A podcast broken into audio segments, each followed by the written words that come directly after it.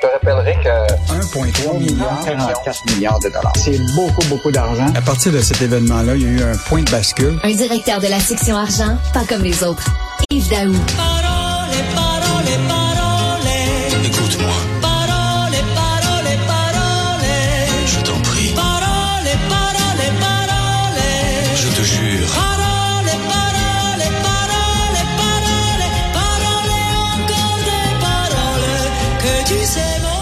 Écoute, tout le monde se dandine dans la régie en écoutant cette tune-là.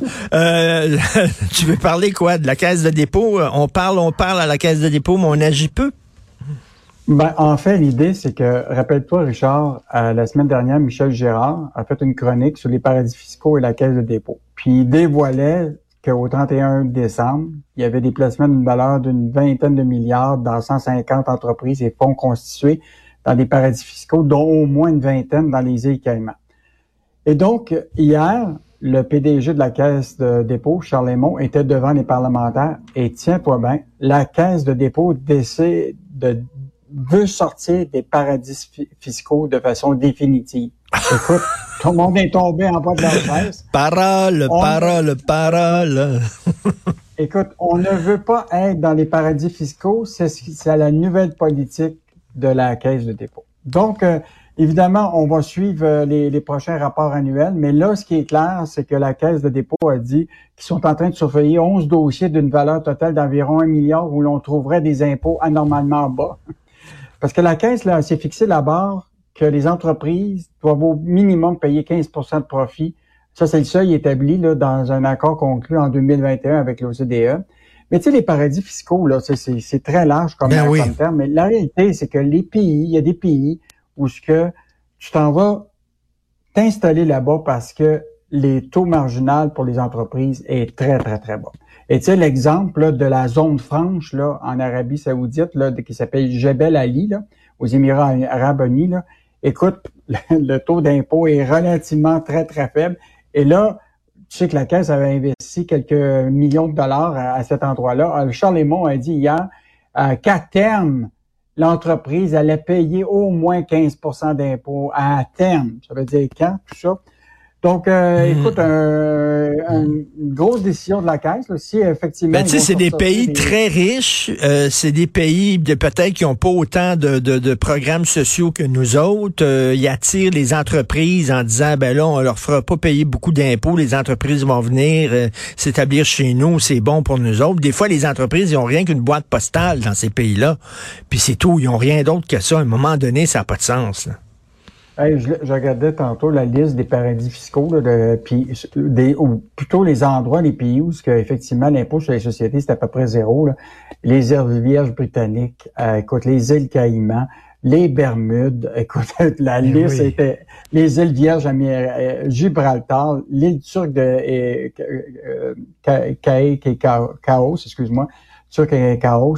Euh, écoute, je, je vous fais la liste, là, ça, ça finit plus. Euh, donc, euh, quand même une décision importante de Ben la ouais. Caisse. Puis en passant, euh, ben, il est intervenu évidemment sur les bonnies, puis il n'est pas question, il considère que le les bonnies à la Caisse de dépôt, c'est équitable. Ben, ben, en tout cas, sur, si euh, des La décision sur les paradis fiscaux, hein, si euh, les journalistes, entre autres de la section argent, avaient pas euh, justement martelé ça, euh, suivi le dossier, je suis pas sûr qu'il aurait pris cette décision-là. Euh, tu veux parler? pas, Oui. on ne suit pas, ce dossier-là depuis hier. Là. Non, non. C'est- Ça fait plus, ben, un bon bout de temps euh, et pas juste nous. Là. Ben bravo. Les médias font, vont le suivre là-dessus. Là, fait que quand même une bonne décision. Hydro-Québec finit la quête de nouveaux contrats. Québec dit ne plus chercher à signer d'autres ententes d'exportation d'électricité. Hey Richard, es-tu surpris, toi, de cette décision-là? Écoute, on a parlé, parce qu'il y a eu une information qui circulée sur Bloomberg, et là, on a fait confirmer ça. Là, en raison de la pénurie d'électricité qui se dessine au Québec, le oui. gouvernement du Québec ferme la porte à tout nouveau contrat d'exportation oui, à- d'ici et d'ailleurs. Parce que là, on sait se dit, qu'on là, on va avoir besoin de notre électricité pour nous. Fait que c'est pas le temps de l'exporter, cette électricité-là. Oui, euh, euh, euh, exactement. Mais ce qui est quand même fascinant, Richard, c'est que si tu regardes les résultats financiers d'Hydro-Québec en 2022, là, écoute, ils ont fait, euh, je, je te rappelle, ils ont fait des profits de 4,5 milliards, tu sais, en hausse de 1 milliard par rapport à 2021, et en grande partie grâce au prix élevé de l'électricité sur les marchés extérieurs. fait que, Fait que là, euh, il faut se poser la question, si on veut pas exporter, ben ça veut donc dire que euh, ça se peut qu'à un moment on se prive de revenus. Mais en tout cas, il y a au moins deux contrats. Tu sais qu'on qu'on a signé le contrat de New York, qui est euh, pour sur 25 ans pour 30 milliards. Puis il y a l'autre contrat avec le Massachusetts là, qui est prévu pour 20 ans, qui n'est pas encore totalement signé là, pour 10 milliards compte tenu de la contestation juridique. Mais là, de plus en plus, Hydro-Québec et son partenaire semblent gagner la bataille juridique. Donc, euh, après ces contrats-là, je comprends très bien que le gouvernement du Québec n'a pas l'intention de signer euh, d'autres contrats. Euh, mais euh, intéressant dans l'article de ce matin de David Lécoteau, euh, qui est une information qui, qui mérite d'être partagée avec les auditeurs, c'est que le spécialiste euh, Pierre-Olivier Pinault disait, même si on n'exporte pas, les lignes électriques qu'on va mettre en place Mhm. entre les États-Unis et nous vont peut-être être utiles parce qu'à un moment, peut-être les Américains, avec les panneaux solaires puis avec d'autres euh, sources alternatives d'énergie, vont peut-être produire de l'électricité. Et ces lignes de transport-là pourraient nous permettre d'importer de l'électricité des États-Unis. Wow, OK. Fait Ça fait qu'on- que là, on a des. on, va passer d'exportateur à importateur.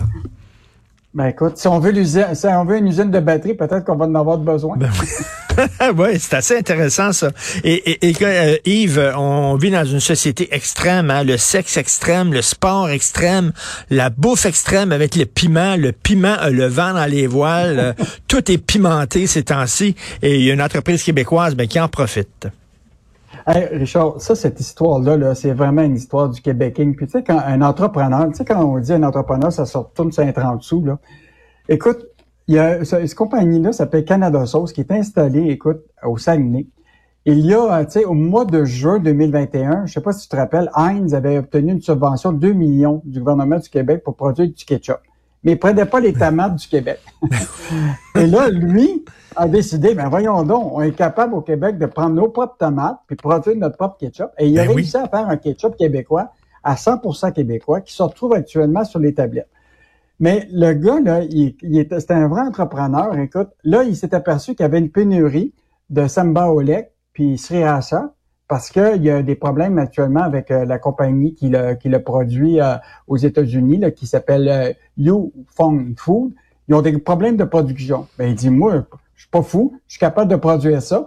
Et là, il a réussi à produire euh, l'équivalent d'une, Sam Oblek euh, directement ici au Québec avec un pourcentage de, de tomates. Écoute, ces palettes sont pleines pour la livraison en Amérique du Nord. Wow! Donc, Écoute, non, ça pogne les piments, les affaires, les sauces pimentées. Et là, ma blonde, ma blonde du sriracha, là, on en met partout. Je pense qu'elle en met dans ses céréales, du sriracha. C'est une folle de ça. Donc, à partir de l'automne, il va y avoir du sriracha québécois.